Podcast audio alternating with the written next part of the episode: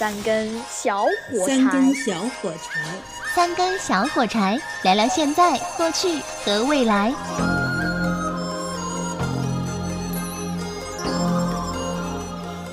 对，高考之后父母离婚的是一个高潮期。刚才浩哥说啊，这个没有对和错啊，其实真的这个也是看个人的选择。我说妈妈，我爸爸爸可能养了一个外宅，呃，就在我们隔壁小区，呃，然后还有一个小女孩，呃，我发现长得好像我。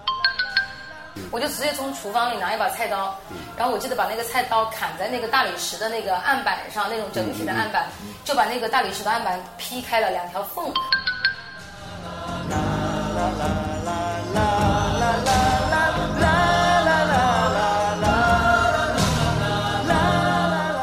全真好米，感谢长沙百年品牌严玉兴。老板娘雕的剪，透咸的。感谢长沙四十年品牌老清泉宣羊肉，老口子的最爱。感谢国际品牌可口可乐。能吟风弄月，观案件说愁。有请三根小火柴，正义南宫浩曾经帅过。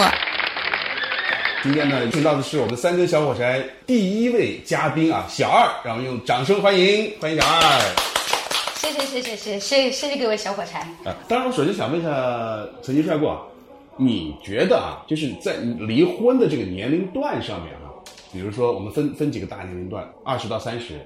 三十到四十，四十到五十，你这分太细了啊！这三个年龄段，你觉得哪个年龄段的离婚会？我个人看法是这样的，就是好像我身边周围，像我们这个年纪啊，就过了四十了嘛。嗯，这个我几乎身边周围几乎很少有人离婚的，没有。我同学四十岁以上的很少有离婚的，很少有。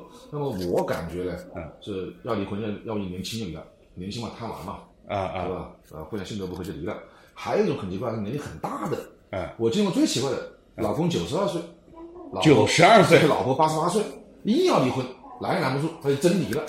我见过九十二岁离婚，对，我觉得毫无意义了嘛。呃，好，就是你你身边看到的，对啊，我身边这位，因为我这里有一个统计数据啊，等一会儿跟大家来公布一下。浩哥呢，你觉得是哪个年龄段离婚会比较多一点？呃，可能是三十岁前后，三十岁前后，对，年轻人比较冲动嘛。啊，二十多三十，呃，像我们这个年龄，四十四十多岁了，就是该离的话，早就离了。嗯，呃，现在是不该离的，就还有没有离？就是已经过了那个七年之痒了嘛，已经过了七年之痒的话，就大家肯定就会更加宽容一些了。小二，你觉得是哪个年龄段？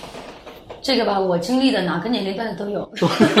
就你身边的哪个年龄段都有离婚的？比如说刚才帅哥说到。一个八九十岁的离婚了哈，因为我父母就是去年离的婚啊，我爸八十了。哦，你爸八十？对，然后我妈呢年纪比较小，嗯，当年我爸是吃嫩草嘛，就比我妈呢就大了二十来岁。啊，那你妈所以呢，我妈就觉得哎。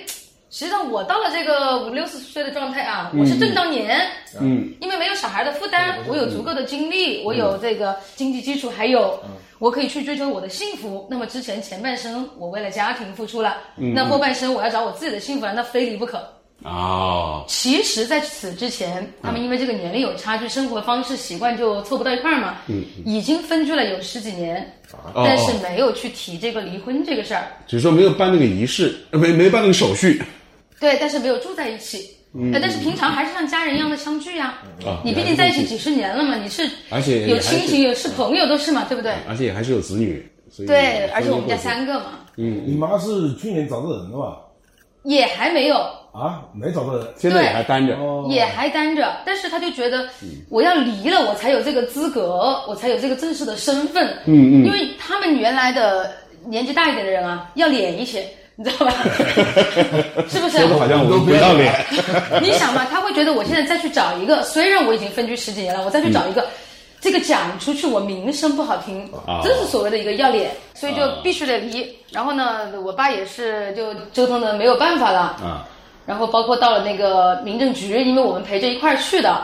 也都是劝解了几次，然后就跟我们做儿女的讲，我看你爸爸那样子就不太想离，你们回去多劝一下你妈。啊啊！但是这个我们就劝不下来，因为已经家里搞得很鸡飞狗跳。没有没有，对对对，搞得鸡飞狗跳，搞得我们三个子女都都不安宁，搞得整个家里也不安宁。大家在一起像仇人，有什么必要呢？对，其实我倒是我身边看到的，好像都是二十多岁，而且最关键的一点是。都没有小孩的时候离了婚，很少有什么生了小孩啊，然后再去离婚的。呃，对，很多离婚没有离成的话，很重要的就是因为有了小孩。对，为了小孩儿。所以其实像曾经帅哥刚才说到的三十多岁离婚的，我倒是觉得三十多离婚应该是很少。像现在普遍的二十多岁、二十五六岁开始结婚，嗯，呃，晚一点的三十三十五岁结婚，就是之前结婚，大概是这个年龄段。然后呢，到了三十多岁的时候，可能刚刚有了小孩了，然后这小孩要不就是幼儿园啦、小学啦、中学了，这个时候正是孩子在成长的过程当中，很多夫妻可能就真的忍了，算了，哪怕我们就是夫妻不和啊，我们当着孩子的面啊，也不要吵啊，然后为了孩子能够健康的心理啊，干脆我们就先在一起凑合。反倒是我看到很多是什么呢？就是小孩去读大学之后，考上大学出去了，离婚了。就哎，你说的这个很对，就是很多是高考之后啊，父母离婚。对高考之后父母离婚的是一个高潮期。哦，那可能是我的朋友这个小孩都没有高考，你还年轻，主要是无法判断是吧？主要是你还年轻。他其实这，我觉得这也本来就是一个东方文化的一个一个属性嘛。嗯嗯它是以家庭为重的，它是以孩子为重的。但是这样子到底对不对呢？就是为了孩子，就让自己的婚姻、自己的幸福就变得，呃，叫做苟且了，或者说是叫做勉强了。这个事情啊没有对错，嗯。我觉得没有对错。你像小二的父母离婚啊，我觉得其实他母亲其实已经经过十，你看长达十年的分分居嘛，嗯嗯。他自己已经深思熟虑了，嗯。深思熟虑之后呢，最后面还是觉得要离，他要么呢就是找到了第二春，找到了爱情，嗯。呃，要么呢确实是过不下去了，起码是保持着这个强烈的愿望嘛，对对对，对吧？嗯，那我觉得还是因为孩子。你像我就很以我自己，我是个特例啊。比如说我在结婚之前，我是非常讨厌小孩的，嗯，知道吧？看到小孩吵啊、小孩哭啊、闹啊什么的，我就很烦躁、很反感。嗯，但直到我的小孩出生以后，我就对小孩产生特别的宽容心理。所有小孩，我觉得他调皮啊什么的，我觉得是应该的、正常的。嗯，那么我当然谁我弟我夫妻感情没问题啊。嗯，但是我觉得我如果是有问题的话，我也会因为小孩而选择放弃。当然，我最怕的什么呢？就是最怕就是刚才那个女嘉宾讲的那种到老了，老婆要分手，这个很很让我很可怕，知道吧？就是我我这个我倒是真的一直没理解啊。等一会儿我们再来讨论一下，就是老年人他为什么会要离婚啊？就是我倒是觉得，要么就是年轻人因为因为冲动闪婚，然后那就干脆闪离了。就是两个人又没有孩子，又没有牵绊，没有什么经济的这种压力，干脆要离也很简单，就是无非就是财产稍微分一下就 OK 了。趁早离可能还好一点，这种可能会多一点点。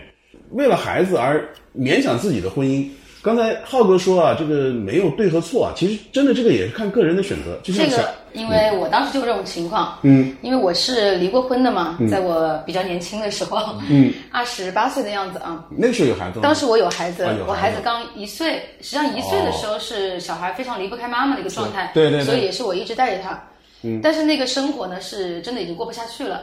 你比如现在你们看到的我都这么开朗活泼啊，当时我是感觉到我已经非常抑郁了，我、啊我再生活下去可能就，呃，整个人都毁掉了。嗯嗯嗯，所以当时我就考虑了刚才您说的这个问题，我是不是愿意为了孩子放弃我的这个幸福的生活幸福嗯。啊、放弃我的个人的生活？嗯，呃，那么我在这点上就想了几点，第一个是孩子是我的孩子，对不对？当然了，对，同样的，我也是我父母的孩子，嗯。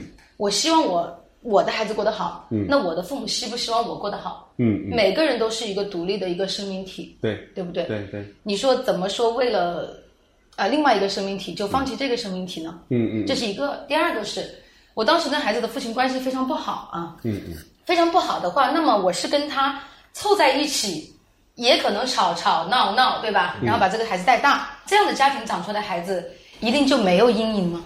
嗯，然后我现在跟他分开了，各带各的，我还是他的妈妈，这个不会变的。嗯嗯我们对孩子的爱是一样的，只是说，可能不像以前一样是每天在一起朝夕相处，嗯那就一定不好吗？你这个是叫做两害相权取其轻，就离婚的话，对孩子的伤害可能是更小一点。有很多夫妻啊，他是为了孩子，甚至于是当着孩子的面装的夫妻之间感情很好。哎，这种我也见过，有但是我不行啊，我又不是个演员。装不出来，是吧？对，那因为我是一个你你看到得到我的都是一个比较外向的一个人，我是做不到的。如果我的生活过得不开心，那么我传递出来的情绪也一定是负面的。所以我当时就是毅然而然的选择了一个离婚。啊，我我见过一个特例啊，我一个朋友，嗯，他一直以为他爸爸没离婚。他读小学的时候，他爸妈就就就闹离婚，然后呢，他就略施小计，他就做早饭，早上很早起来做早饭，嗯嗯。做完早饭又躲到被子里去睡觉。然后呢，爸爸起床以后看到了早饭，就以为是妈妈做的啊，好，然后就吃完早饭就走了。然后妈妈起床以后发现，哎，还有两个鸡蛋啊，还有一个什么煎饼啊，这就以为是爸爸做的。哦，这孩子情商很高哎，他就走了，然后他他一直不做声，嗯。然后呢，其实他爸爸知道，后面就发现了，嗯。但是爸爸就是被这个事情感动了，把婚还是离了，但是没告诉他，没告诉他，嗯。后面这才有什么办法呢？因为他中学以后就开始寄宿，嗯。他爸妈就说周一到周六，因为那个时候是只有一天，每天、呃每周只休一天嘛，嗯，单休日就礼拜天两个人住在一起，但是周一到周六都是两个人分开的，这样一直瞒到他大学毕业才告诉他，告诉他。其实就是为了孩子，这夫妻俩其实也是在演，当然这个有一个前提，然后，然后你知道他怎么发现的吗？他其实并不是高考之后那个的，嗯。他是后面自己参与工作了，嗯。然后他就每天回来嘛，每天回来，他爸妈就变成，就他一回来就两两口子又要聚在一起，嗯。然后呢，他爸爸呢就采取了一个很有意思的方法，嗯，就是每天都开晚饭开的特别早，五点多钟开饭，嗯，然后他爸爸吃完饭六点钟就出去散步，每天都是这样散步，嗯嗯。然后他有一次就碰见他爸爸走进了另外一个小区，知道吧？